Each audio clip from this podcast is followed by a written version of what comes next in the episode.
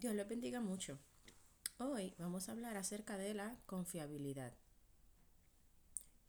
Oramos. Amante Dios y Padre Celestial, te damos gracias por este día. Te bendecimos y adoramos tu nombre. Te glorificamos, Señor, porque eres el Dios de todas las cosas, eres el Dios que mueve todo. Bendito sea el nombre de Jehová para siempre. Eh, que tu Espíritu Santo sea guiándonos en todo momento en el día de hoy y que esta palabra sea de bendición para todos aquellos que la escuchan y sus familias. En el nombre de Jesús, amén. La palabra fiable o confiable. Esta palabra significa eh, que la probabilidad de que algo o alguien pueda hacer el trabajo para el que fue creado. La probabilidad es una probabilidad alta, una probabilidad eh, probable que, esta, que la persona o algo por eh, que, que fue creado para hacer un trabajo en específico, lo termine, lo complete. Así que eso es, eso es confiabilidad. Este rasgo característica es de suma importancia para el cristiano y para el ser humano en general. Cada vez que hablamos de una característica, me doy cuenta de que Jehová Dios tiene todas las eh, todas y cada una de ellas y que en su trato con el ser humano las lleva a cabo y las utiliza a perfección. Y Él las utiliza a perfección para que para que nosotros podamos obtener de esa, de esa excelencia que Él tiene, de esa perfección que Él tiene, eh, eh, ese rasgo. Él quiere que todos los seres humanos podamos ser confiables. ¿Qué mejor ejemplo que el saber que Jesús encomendó a sus discípulos a que llevaran la palabra de Dios a todos los confines de la tierra. Él confió en que ellos podían hacer el trabajo y bien que lo hicieron. Cuando Él les dijo, es porque Él confiaba en que cada uno de ellos que estaba allí iba a llevar a cabo su misión. Entonces, la persona confiable o fiable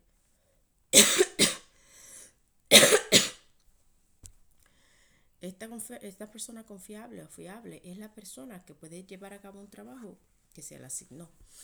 Todos nosotros tenemos encomiendas y trabajos en la vida diaria, responsabilidades que requieren que nosotros tengamos este, este rasgo y esta característica. Tenemos este rasgo, cuando tenemos esto nos ayuda a relacionarnos y mantener buenas relaciones con otras personas. ¿Cómo podemos ser confiables? La mejor manera de ser confiable primero es pedírselo a Dios, orar a Dios por todo lo que uno quiere lograr, pedirle determinación para completar todo lo que te propongas y escuchar la voz del Espíritu Santo. Y la voz del Espíritu Santo se encuentra en la palabra de Dios. Tenemos que, eh, eh, para ser una persona confiable, eh, tenemos que darle tiempo. Eso se gana con el tiempo. Porque es otra persona que piensa eso cerca de ti, pero también tú piensas eso cerca de ti. Así que se gana con el tiempo la confiabilidad. Requiere dedicación y mucho trabajo. Ser confiable mejora la calidad de vida tuya y de las personas que están alrededor tuyo. Eso significa que si usted es una persona confiable, usted que quiere que sus hijos sean confiables, usted tiene que trabajar duro y dedicarse, tener un compromiso con todos los proyectos y todas las responsabilidades que han sido, que usted tiene, en, eh, que usted eh, lleva a cabo. Un ejemplo que encontré pertinente para describir lo que es una persona confiable se encuentra en Primera de Reyes, capítulo 1. Y leemos. Cuando el rey David era viejo y avanzado en días, le cubrían de ropas, pero no se calentaba. Le dijeron por tanto sus siervos, busquen para mi señor el rey una joven virgen para que esté delante del rey y lo abrigue y duerma a su lado. Y entrará en calor mi señor el rey. Y buscaron una joven hermosa por toda la tierra de Israel y hallaron a Bisac, namita y la trajeron al rey. Y la joven era hermosa, y ella abrigaba al rey, y le servía, pero el rey nunca la conoció. Entonces Adonías, hijo de Agit, de se rebeló, diciendo, Yo reinaré, y se hizo de carros, y de gente de a caballo, y de cincuenta hombres que corriesen delante de él.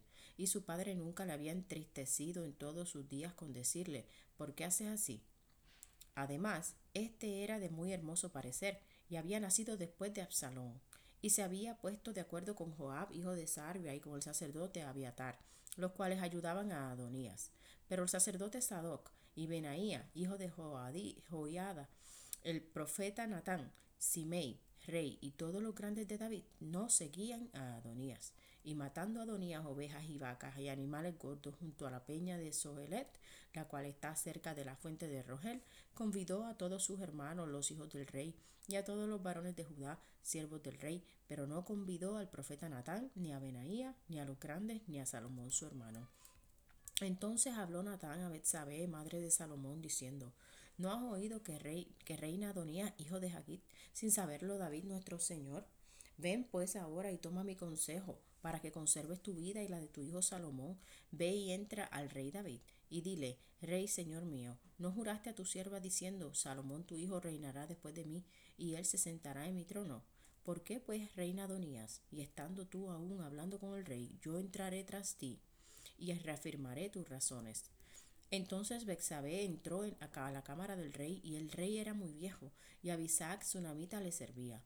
Y Bexabé se inclinó e hizo reverencia al rey, y el rey dijo, ¿Qué tienes? Y ella le respondió, Señor mío, tú juraste a tu sierva por Jehová tu Dios, diciendo, Salomón tu hijo reinará después de mí, y él se sentará en mi trono. Y he aquí ahora Adonías reina, y tú, mi señor rey, hasta ahora no lo sabes. Ha matado bueyes y animales gordos y muchas ovejas, y ha convidado a todos los hijos del rey, al sacerdote Abiatar y a Joab general del ejército. Mas a Salomón tu siervo no ha convidado. Entre tanto, rey señor mío, los ojos de todo Israel están puestos en ti, para que les declares quién se ha de sentar en el trono de mi señor el rey después de él. De otra manera sucederá que cuando mi señor el rey duerma con sus padres, yo y mi hijo Salomón seremos tenidos por culpables. Mientras aún hablaba ella con el rey, he aquí vino el profeta Natán, y dieron aviso al rey diciendo, he aquí el profeta Natán el cual entró, el cual entró al rey, se postró delante del rey inclinando, inclinando su rostro a tierra, y dijo Natán, Rey Señor mío, ¿has dicho tú, Adonías reinará después de mí y él se sentará en mi trono? porque hoy ha descendido y ha matado bueyes y animales gordos y muchas ovejas y ha convidado a todos los hijos del rey y a los capitanes del ejército y también al sacerdote Abiatar y aquí están comiendo y bebiendo delante de él y han dicho, viva el rey Adonías, pero ni a mí tu siervo, ni al sacerdote Sadoc, ni a Benaía, hijo de Joiada, ni a Salomón tu siervo ha convidado. ¿Es este negocio ordenado por mi señor el rey sin haber declarado a tu siervo quién se había de sentar en el trono de mi señor el rey después de él? Entonces el rey David respondió y dijo, Llamadme a Betsabé. Y ella entró en la presencia del rey y se puso delante del rey. Y el rey juró diciendo, Vive Jehová, que ha redimido mi alma de toda angustia, que como yo te he jurado por Jehová, Dios de Israel, diciendo, Tu hijo Salomón reinará después de mí, y él se sentará en mi trono en lugar mío, que así lo haré hoy. Entonces Betsabé se inclinó ante el rey y con su rostro en la tierra y haciendo reverencia al rey dijo, Viva mi señor el rey David para siempre. Y el rey David dijo, Llamadme al sacerdote Sadoc, al profeta Natán y a Benaía, hijo de Juyada. Y ellos y ellos entraron a la presencia del rey, y el rey les dijo, Tomad con vosotros los siervos de vuestro señor, y montad a Salomón mi hijo en mi mula, y llevadlo a Gijón, y allí lo ungirá el sacerdote Sadoc y el profeta Natán como rey sobre Israel, y tocaréis trompeta diciendo, Viva el rey Salomón. Después iréis vosotros detrás de él y vendrá se sentará y se sentará en mi trono, y él reinará por mí, porque a él he escogido para que sea príncipe sobre Israel y sobre Judá. Entonces Benaía, hijo de Joyada, respondió al rey y dijo, Amén. Así lo diga Jehová, Dios de mi señor el rey, de la manera que Jehová ha estado con mi señor el rey así esté con Salomón, y haga mayor su trono que el, que el trono de mi señor el rey David. Y descendieron el sacerdote Sadoc, el profeta Natán, Benaía, hijo de Boyada, y los cereteos y los peleteos, y montaron a Salomón en la mula del rey David, y lo llevaron a Gijón. Y tomando el sacerdote Sadoc el cuerno de aceite del tabernáculo, ungió a Salomón, y tocaron trompeta, y dijo todo el pueblo, Viva el rey Salomón. Después subió todo el pueblo en pos de él, y cantaba la gente con flautas, y hacían grandes alegrías, que parecía que la tierra se hundía con el clamor de ellos y lo oyó Adonías y todos los convidados que con él estaban. Cuando ya habían acabado de comer, y oyendo Joab el sonido de la trompeta, dijo, ¿Por qué se alborota la ciudad con estruendo? Mientras él aún hablaba, he aquí, vino Jonatán, hijo del sacerdote Abiatar, el cual dijo a Adonías, Entra, porque tú eres hombre valiente y traerás buenas nuevas. Jonatán respondió, y dijo Adonías, ciertamente nuestro Señor el rey David ha hecho rey a Salomón, y el rey ha enviado con él al sacerdote Sadoc y al profeta Natán, y a Benaía, hijo de Joyada, y también a los cereteos y a los, y a los peleteos, los cuales le montaron en la mula del rey. Y el sacerdote Sadoc y el profeta Natán lo han ungido por rey de Gijón, y de allí han subido con alegrías, y la ciudad está llena de estruendo. Este es el alboroto que habéis oído. También Salomón se ha sentado en el trono del reino, y aun los siervos del rey han venido a bendecir a nuestro Señor el rey David, diciendo, Dios haga bueno el nombre de, rey, de Salomón más que tu nombre, y haga mayor su trono que el tuyo. Y el rey adoró en la cama. Además, el rey ha dicho así, Bendito sea Jehová Dios de Israel, que ha dado hoy, quien se siente en mi trono, viéndolo mis ojos.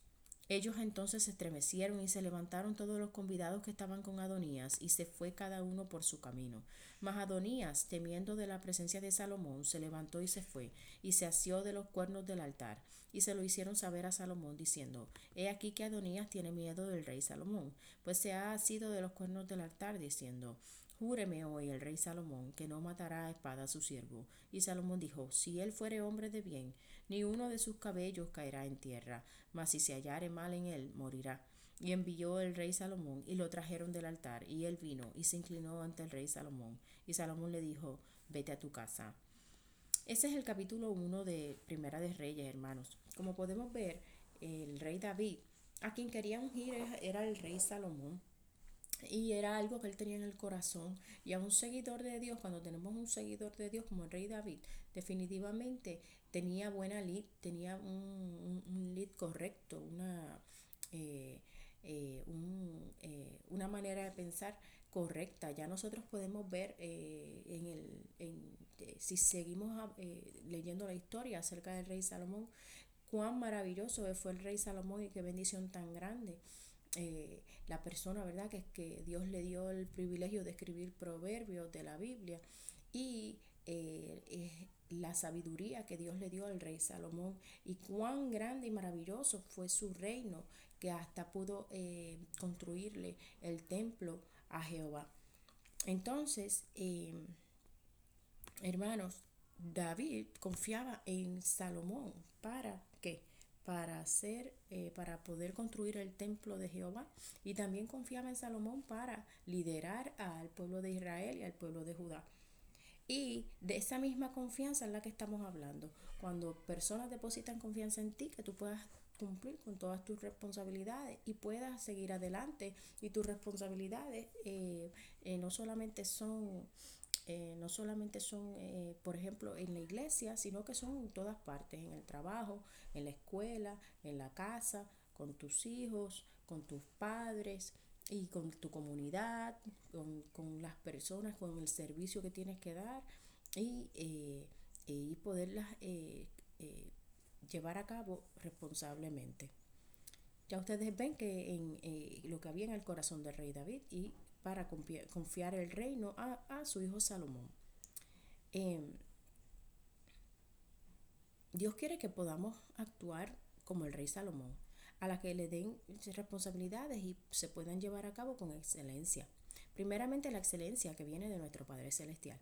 Con el Espíritu Santo, que todo lo mueve en el mundo, al que nos encomendamos todos los días, todo lo podemos lograr.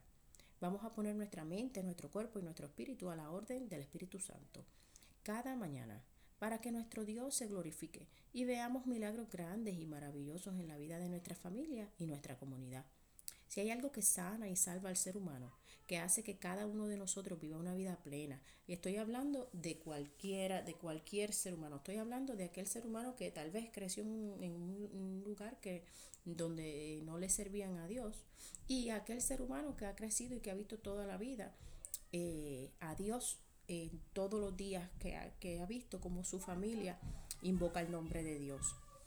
Eh, de esa manera, de esa manera, entonces podemos, eh, si hay algo que sana y salva al ser humano, que hace que cada uno de nosotros viva una vida plena, llena de logros, armonía, en donde vivimos con nuestro eh, y vivimos en balance con nuestro medio ambiente, utilizando los recursos de, que Dios nos da de una manera balanceada. Entonces, eh, nuestro, nuestro Dios eh, pues puede hacer cosas grandes, puede hacer cosas grandes. Y, y, y hay, si hay algo que sana y salva comunidades completas y pueblos completos y, y, hasta continentes, ese es nuestro Padre Celestial. Dios les bendiga mucho. Les dejo entonces con los mandamientos más importantes eh, que son ama a tu Dios con todo tu corazón, toda tu alma, toda tu fuerza, todo tu espíritu y ama a tu prójimo como a ti mismo, que se encuentran en Marcos 12, 30 y 31. Dios les bendiga.